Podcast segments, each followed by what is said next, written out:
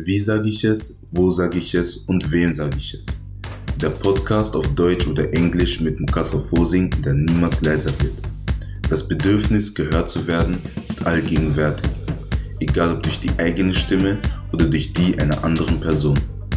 Der Podcast verstärkt die Stimmen derer, die nicht gehört werden, gibt denen, die gehört werden wollen, Raum zu sprechen und unterhält dich begleitet von Gästen und Interviews auf dem Weg in die Arbeit, nach dem Feierabend oder beim Spazieren. Es gibt viel zu hören. Für die Jugend, die Erwachsenen, die afrikanische Community und die Leute um diese herum. Uncut Voices. Keine Stimme kommt zu kurz, zu leise oder abgeschnitten.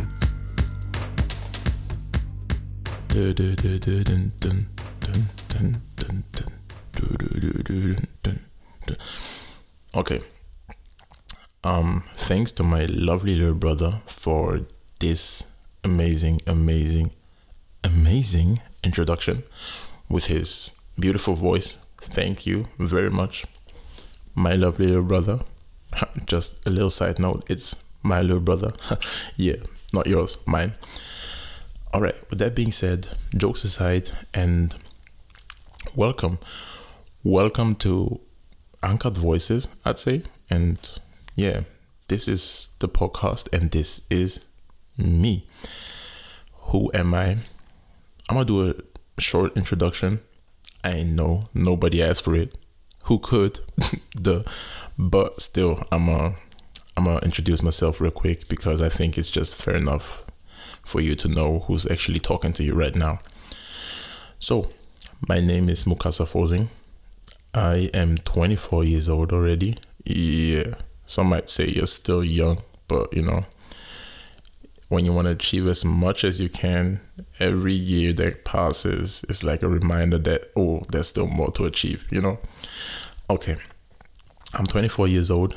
I am Cameroonian, living in Upper Austria and I study in Linz at the University for Applied Health Sciences.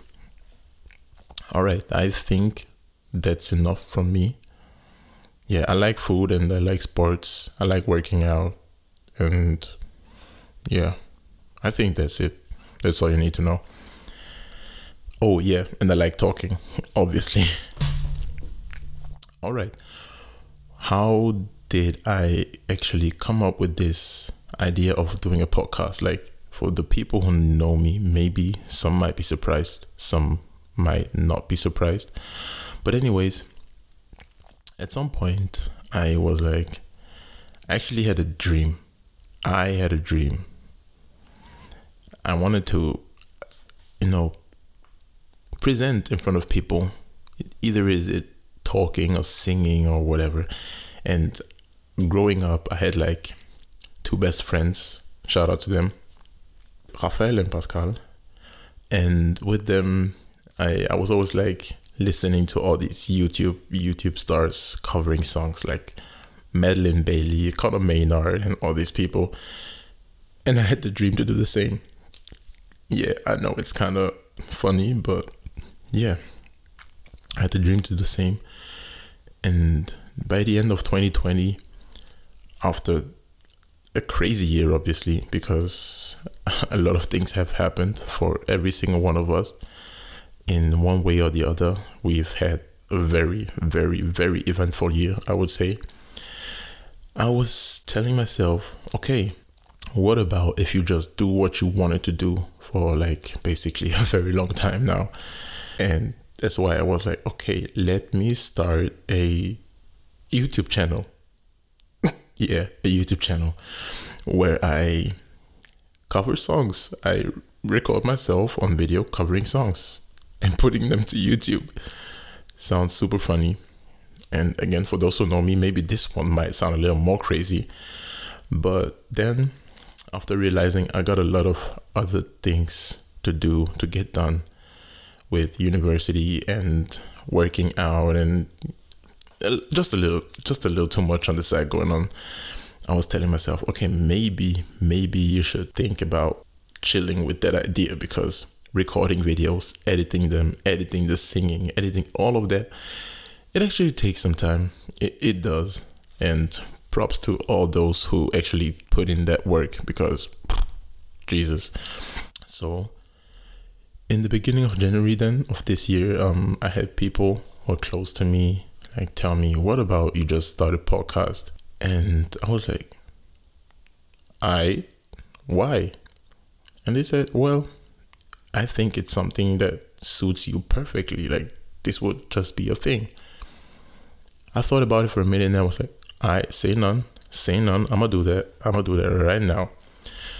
So okay, obviously I didn't do it right now because we're in March now.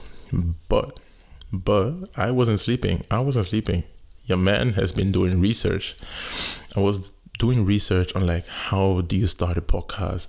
How do you actually find topics? Like how do you stay creative? I mean, of course, I'm a creative mind and I have a lot of things to say, but still, when it's actually like for a purpose of getting out there and getting to people, it's something completely different. So, well, after doing my research, looking for what I need, how to prepare a podcast, the organization stuff, all of that. After doing that, I was like, okay, let me get it done. And here I am today, sitting. It is what time is it? It's 1:54 a.m. And I'm recording the first episode on the what's the date? On the 9th of March. Happy belated Women's Day by the way. Late night. Because I already tried recording it before, but I screwed it up with my recording with my recording program because well, I'm not the best at it. I'm still learning. So I screwed it up and here I am again recording it and this time we're to be we're to be just fine because I have my brothers um explaining everything to me. So I'm to be good. I'm to be good.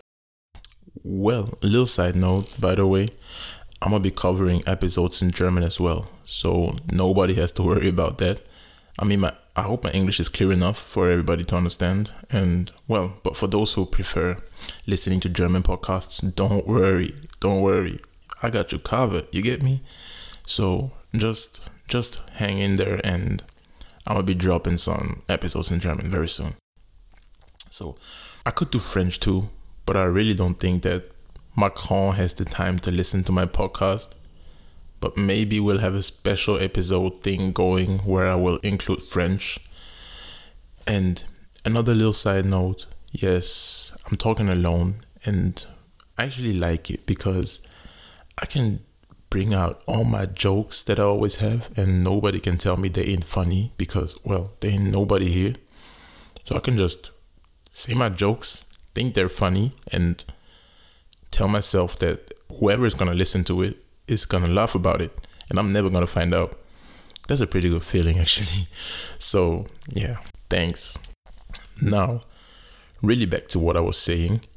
I wanted to use my voice for more than just cursing out people who cut into my lane when I drive, or to annoy my mom when she asks me the same question for like a hundred times, or to have my personal Burna Boy cover concert under the shower which I also do when I'm not under the shower. But yeah, let's just keep it like that because the rest is really just a little bit too much. So I had this idea of creating a space that everyone could actually have access to, no matter where, when, or for how long. That's when I told myself, well, why not just start with the podcast because people already gave me the idea, anyways. So yeah, people can listen and re listen and listen again and again. I could engage people in the conversation, invite people to the conversation, and let people create a whole new conversation, which was perfect for a more rhetoric guy like me who actually likes to talk. So, well, that's how I'm sitting here once again and not really knowing where it's gonna lead to, but I know very well that I just want this. So I'm gonna start. In this first episode, I'll be talking alone.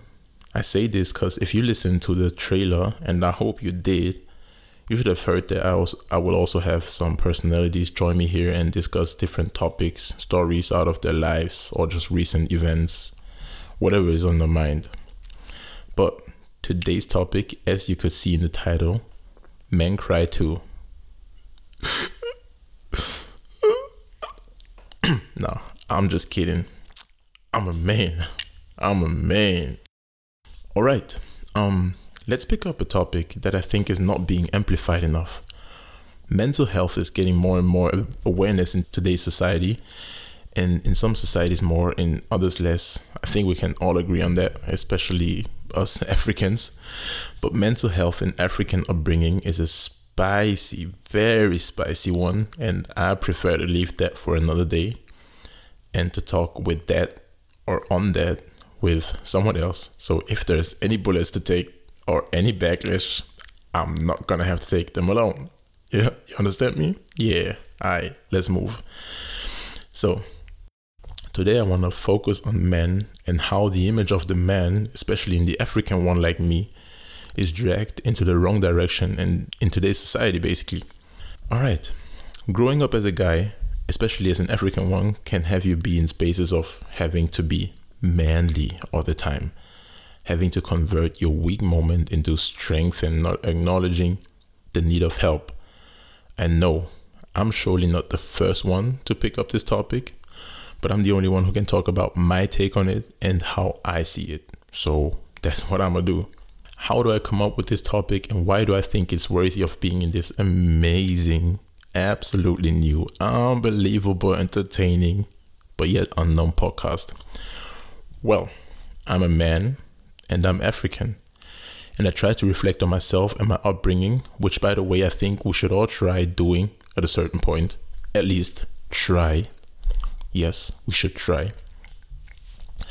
So, the world we live in and how men and manliness are seen in this world is actually already one of the main issues if you really look at it deeply.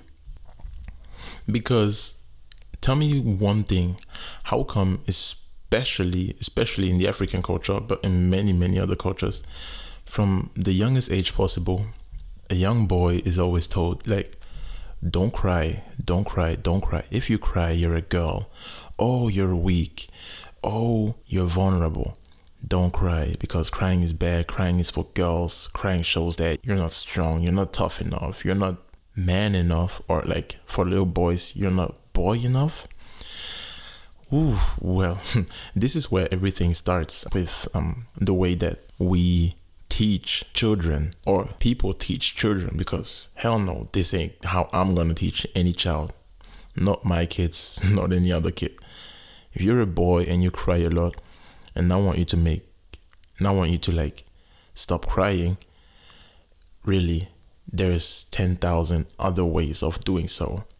But telling you that you're weak or you're not or you're worth less because you're crying that's already some big bs there. But i don't want to curse because um i don't want to mark this first episode as explicit content you get me? So yeah we stay clean for now um okay different cultures of course have different takes on a man for sure every culture has like their own aspects, what makes a man to be a man. The Western culture for sure has like different things.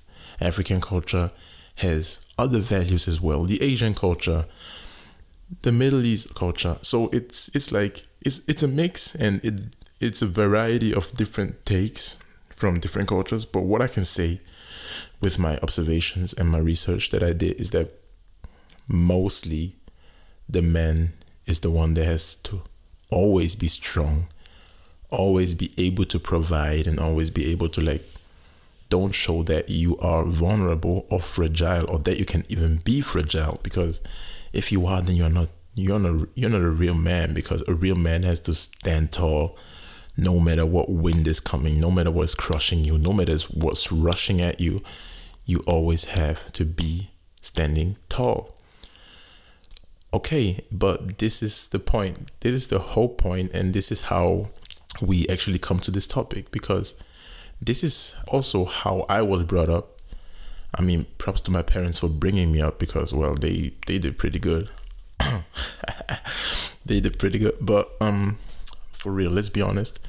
This is also how I was brought up, and this is something that resides in the African in the African society and in the African way of parenting and bringing kids up or bringing men up, there are really, how can I say this, designated roles for every gender.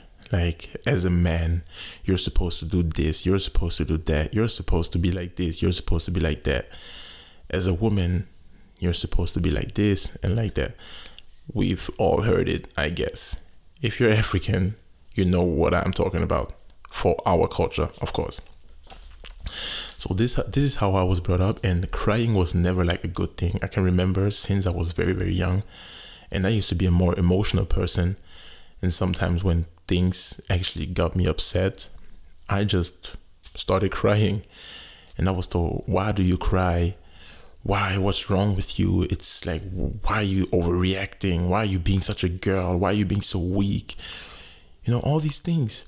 And I'm not saying my parents are bad people because they didn't invent it. Like they were not the ones who who stood up one day and, and went like, oh, you know what? African community needs to tell people that yeah, they're weak if they cry. They weak. So no, it wasn't them.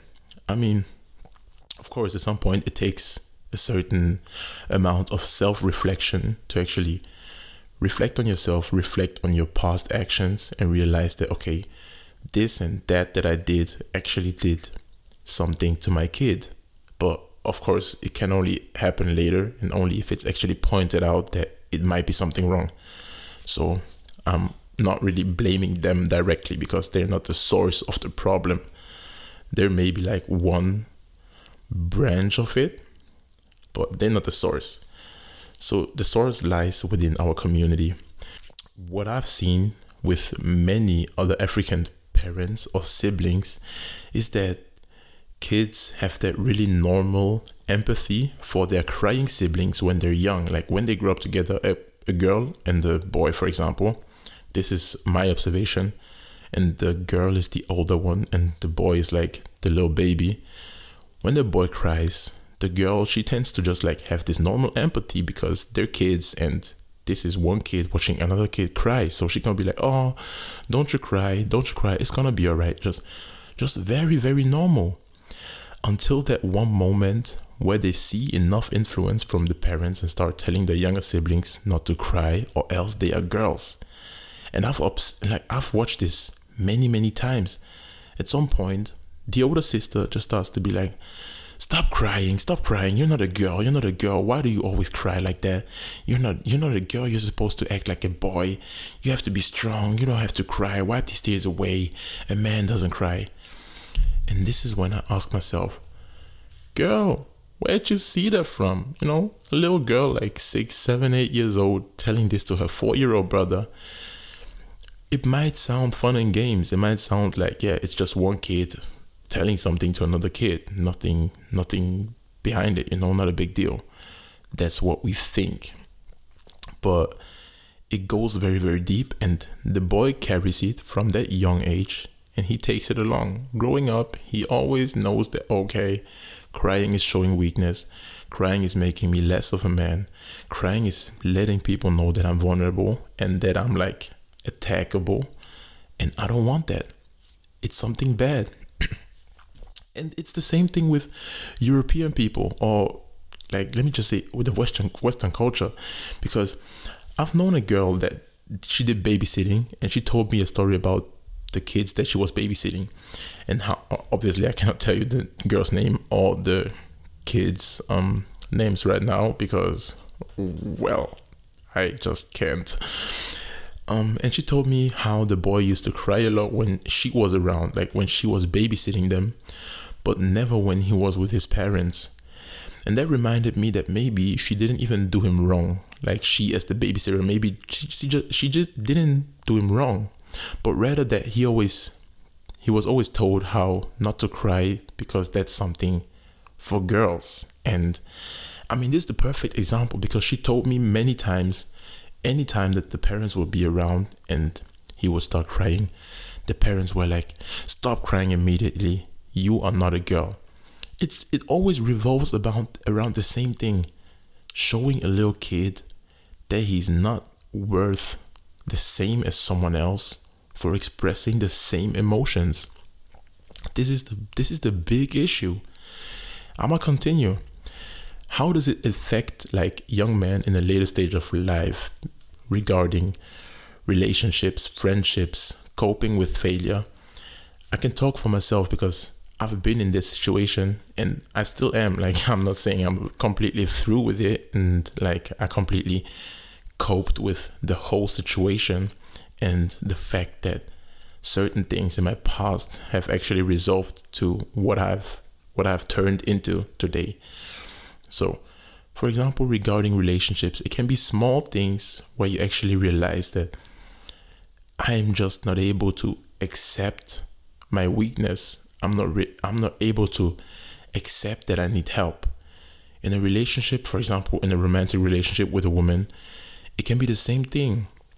You can be with with your partner, and it can be like very small things where you would actually be like, it's not even a big deal.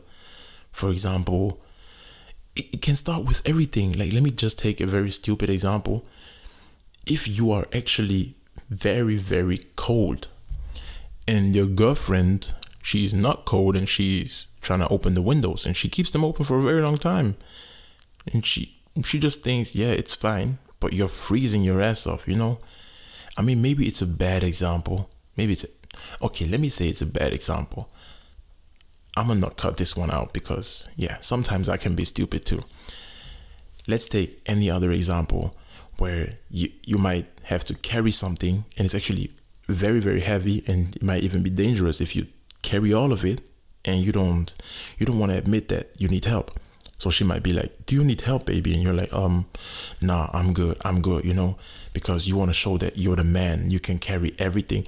I mean, of course, there's also like men who try to be hyper masculine and just show that they can carry everything, which also has certain roots in the same issue of always having to prove yourself as a man. So, if you can't admit that things are getting too heavy for you, you might trip, you might fall, and you might hurt yourself just because you didn't you didn't want to accept that you need help, that you are not that you are maybe not strong enough, or that it's just too much. And this is the point. This is the whole point, because this is how it can affect you in relationships.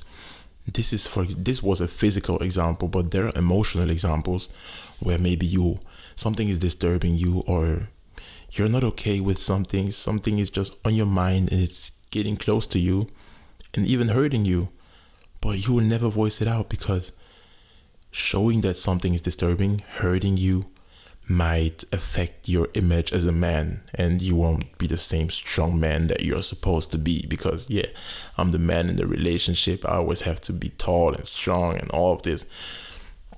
Not tall in the physical sense of course but like mentally tall and never breakable, never vulnerable, never like giving into any any exterior influence because yeah, you have to be the man.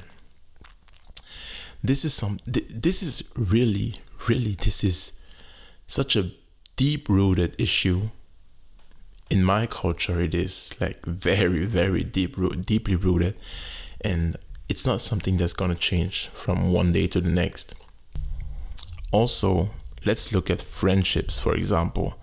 It doesn't matter if it's friendships with a guy or with a woman, it doesn't really matter because if we break it down, it comes down to the same thing. In a friendship, sometimes you can have misunderstandings of a topic, you know, because, yeah, just people don't agree on everything, or misunderstandings of a situation or a plan that you guys had. And then people they will act a certain type of way and they will act out of your expectations. And because people didn't do what you were expecting, it might hurt you. Like they might go somewhere without you, having having in mind that okay, maybe you don't have time, but you actually had, but you guys just agreed on something different and this is what came out. So you're actually hurt. You are hurt, but you will never come out and say that yo guys actually what you did the other day it kind of hurt me and because you're like nah i'm a guy you know i have to play cool i have to be like yeah i whatever you suckers go and do without me it doesn't matter you know i'm gonna be i'm gonna be around next time i'm fine anyways but actually you weren't fine you were sitting at home mad as hell looking at their Snapchats or Instagrams or whatever of them enjoying, and you were not there. You were not fine, but you're just gonna play it cool because this is what you're supposed to do as a man. Don't show that you're upset. Don't show that you're hurt. And well, another thing coping with failure. Coping with failure is a very, very huge part in this one because since you're a little boy, even if something makes you mad, sad, cry, whatever, and if you fail on a project or on something that you were trying to build, even as a little kid, you can build up something, a huge Lego tower, for example, and someone breaks it down, or you break it down yourself, mistakenly, of course, and you start crying about it. Mommy and daddy are gonna be like, why are you crying? It's your own fault. You shouldn't be crying. Are you a girl? Why do you why do you let this get so close to you? Duh.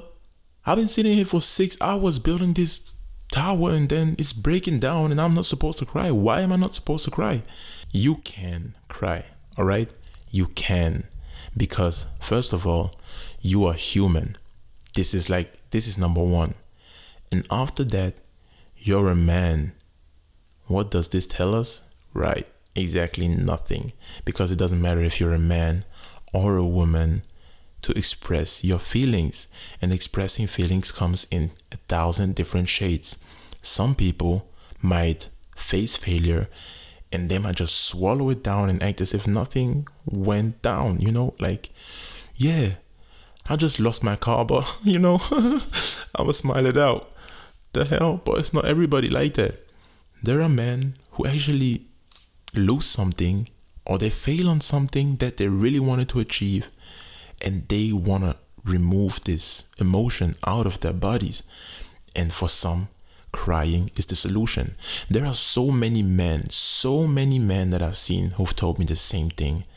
Oh no, I don't cry. What the hell is that? Like, why should I cry? Why should I cry? What the hell? I'm not a woman. I'm not a woman. Mm, bro, you know, whatever floats your boat, whatever floats your boat. But what I know is that a lot of these men telling me this have been brought up like that. They've been brought up that crying is just not for you. But if you actually cried before, like cried about something that happened to you, like if you cried directly about it, of course, not as a kid, because as a kid, you might cry about everything. But like, let me say, in our grown up life so far, that we actually are more self reflective people, or some of us, if you've cried, you've realized that there is this immense weight falling off your shoulders. You feel so much lighter after you cried about something that has like been on your mind or that has been disturbing you or that actually got close to you and made you upset, sad, angry, whatever. If it made you cry, just let it go. Let it go and see how much better you will feel after it. I mean, crying takes a lot of energy and mostly crying yourself to sleep or sleeping after crying might be a very good thing to do. This is the best sleep ever. It slaps. It slaps for real, trust me. But if you just if you just let the emotions go, some people might get angry and they might punch a wall and break their hands because they were taught not to cry. So they try to convert these emotions into anger because yeah, if I punch a wall, you know, I'm angry. Let me just get it out. Of course, there are people, I'm not saying no, there are people who need to get their emotions out like that. There's nothing wrong about it. As long as you don't hurt anybody, it's fine. It's fine.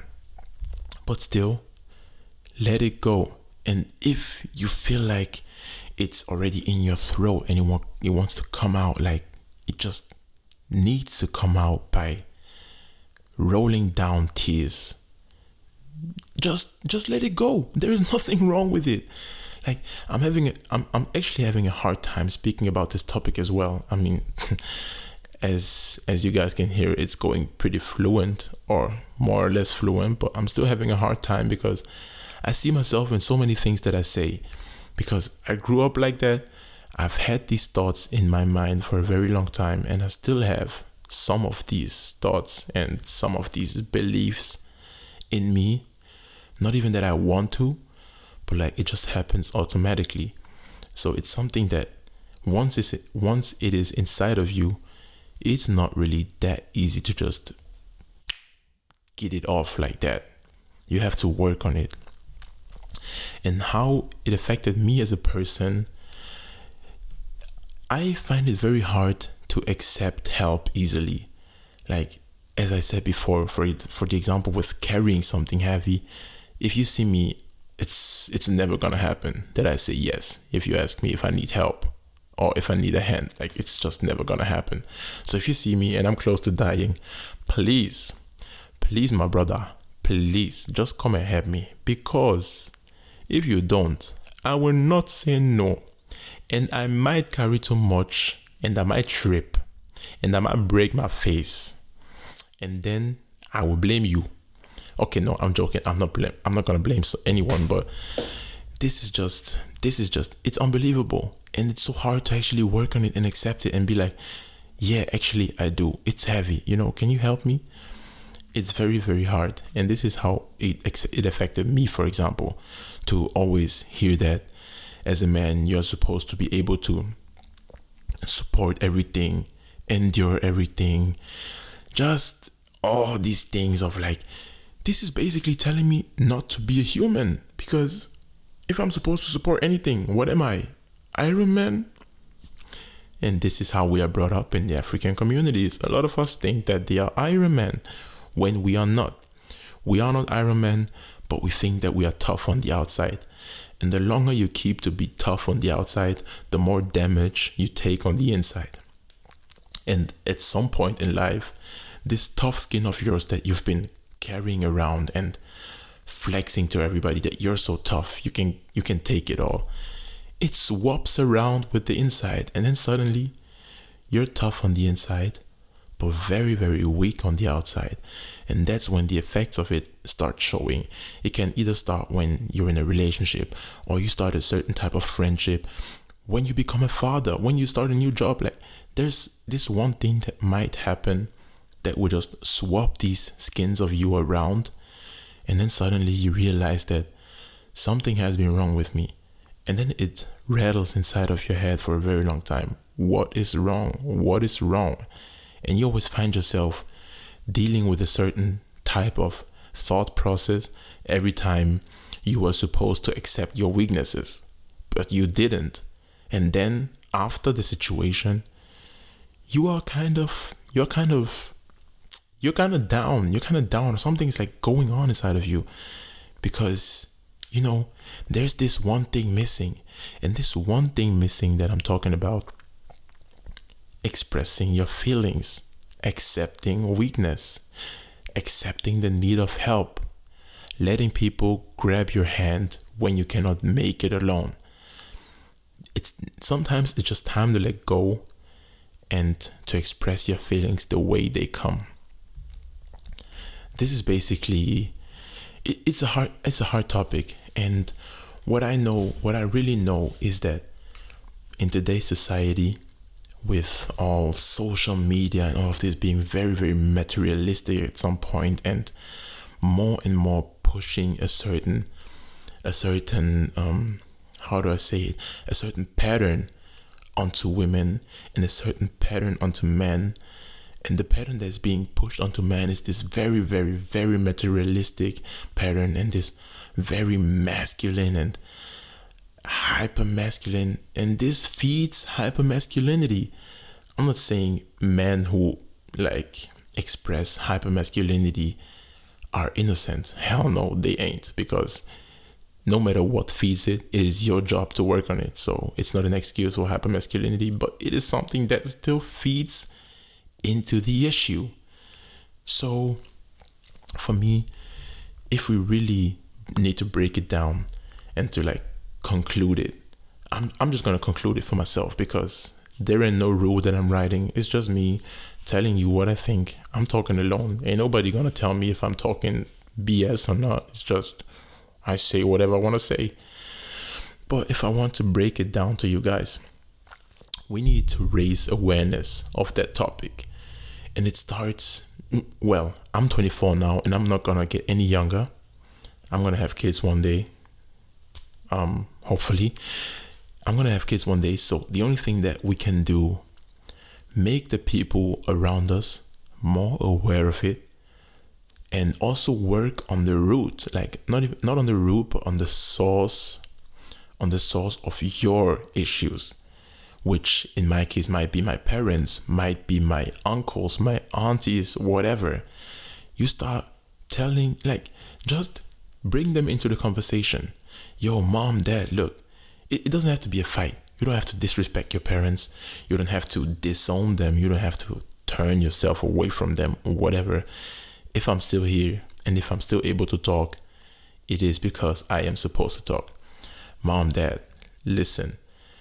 Okay, I'm not saying every parent is open for this type of conversation, and I'm not even saying mine are, but this is the way that you could start the conversation by, you know, when we actually grew up, you guys told me so many times that I shouldn't cry, I shouldn't be weak, I shouldn't express any type of feelings except of just being tough and whatever hurts me, I can I can hold it and I'm a real man if I don't cry, if a dog bites off my foot and whatsoever. And this has actually affected me in the way in the way I live my life as a grown up today. Just tell them Tell them and see their reaction. Sometimes just talking about the topic can already, it, it doesn't even have to remove certain issues, but it can stir them up and actually make you see that, okay, these issues have actually been existing. You feel, you have a different feeling after talking about it. And maybe, maybe, or hopefully, your parents reflect on themselves as well and their actions. Obviously um in the most cases if someone's 24 the parents might or might not have another child but so they cannot really apply it to a new child or a newborn again. But i'm gonna have children. My children are gonna stay with their grandparents as well. And i want to know that my grandparents follow a certain type of ideology that i also stand for and this is the, the ideology of raise a boy neutrally. Like, just let him express his feelings at some point. Because if you always try to narrow him down, narrow him down, put him in this corner where he's just allowed to be the man and nothing else, not weak, not soft, not cryy, nothing, it's gonna resolve in men growing up and turning out to be like me. I'm not saying I'm a psychopath. I'm not saying I am dysfunctional or whatever. Maybe it's certain aspects of the personality that might not function the way that I would wish they did. They did, but this this is a result of very young kids being taught some things at a very young age. So we have to educate our children the right way and to be careful on what we project onto our children and onto other people's children because that's also a big issue. You wouldn't believe how many people I have seen within the African community taking care of other people's kids and then telling them, Are you a boy? Oh, I'm sorry. Are you a girl?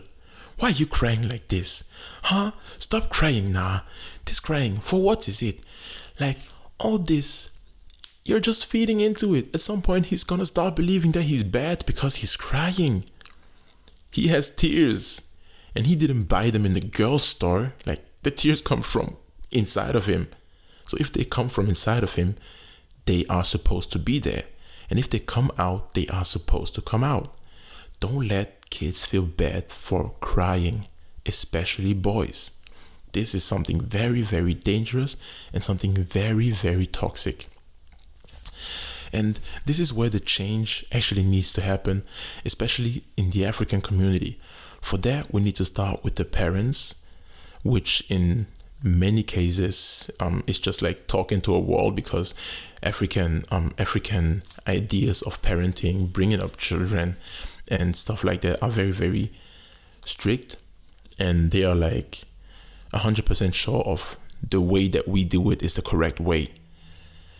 yeah, I did it like this, and my kids they turned out fine. They're not having any problem. So what is your problem? Why are you telling me that I should not tell my boys not to cry? Um, yeah, for you they turned out fine. But here is me sitting um at 2:40 a.m. in the morning talking about how I have issues accepting help. So turned out fine is kind of true. Yeah, we're not dead. We're not dead, but we're facing like very, very tough, tough situations sometimes where you find yourself stuck between you and yourself.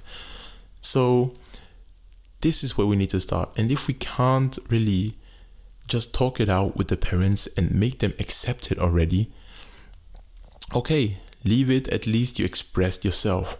The next thing is you're gonna have kids or you will have kids that you will talk to, make sure to put on the right the right like how can I say it?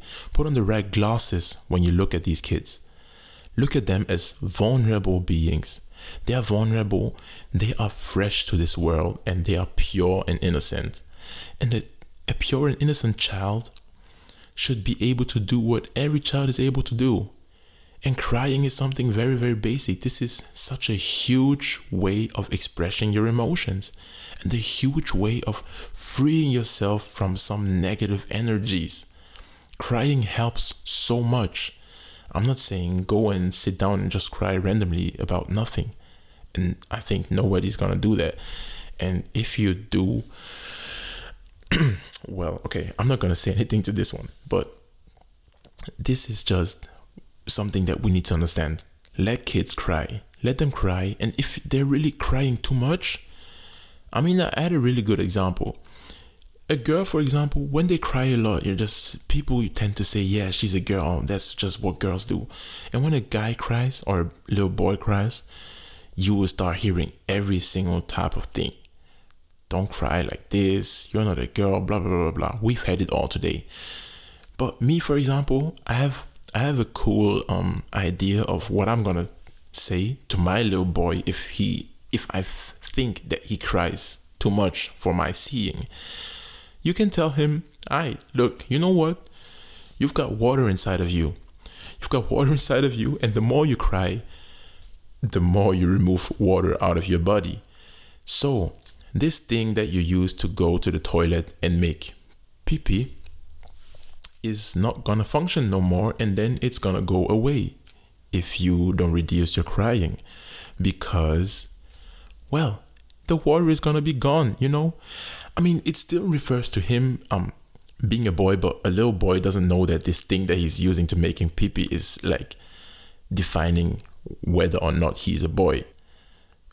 Until a certain age of course. And as soon as he passes this age i think you can find other methods to tell him or to help him cry less. Or maybe you could just find out what his issue is and work on the issue, you know? But some kids just like to cry a lot. And when they're like three, four years old, man, just tell him he's gonna he's gonna go down like an empty balloon if he doesn't stop crying because the water is gonna be empty. Because then he doesn't feel like he's not worth a lot because he's crying.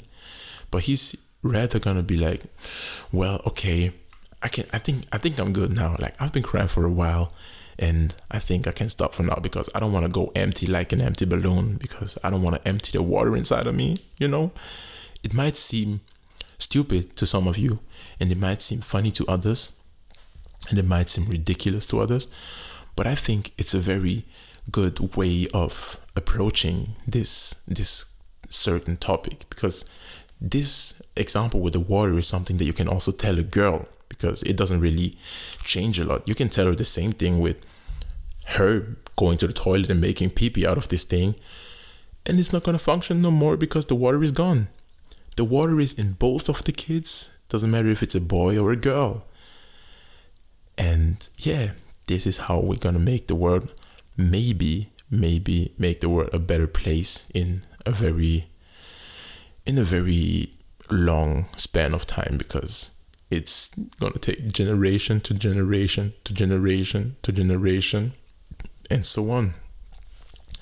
But it starts with holding parents accountable of different things you think you might have experienced um, in your upbringing. And that was also something that affected you and the way you treat other people today. We as men, we have to accept that we can be weak. It's something also I still need to learn, but we're never gonna see growth without seeing the issue. Because how do you want to see that you're big now if you've never realized that you were smaller in first place? let's just hold this thought for now. I hope you guys enjoyed listening. Thank you for tuning in and listening to this episode. I see you guys next week. I'm not gonna tell you what the topic is because I've not decided yet, but we're just gonna act like we know. I, yeah, cool. So thank you guys for listening. I hope you enjoyed the first episode, and from here on, we gonna move. Peace. Uncut Voices der Podcast mit Bukassa Fosing, bei dem keine Stimme, keine Meinung und kein Spaß zu kurz kommt. Jede Woche eine neue Episode, für jeden erreichbar, für jeden abrufbar, für jeden hörbar.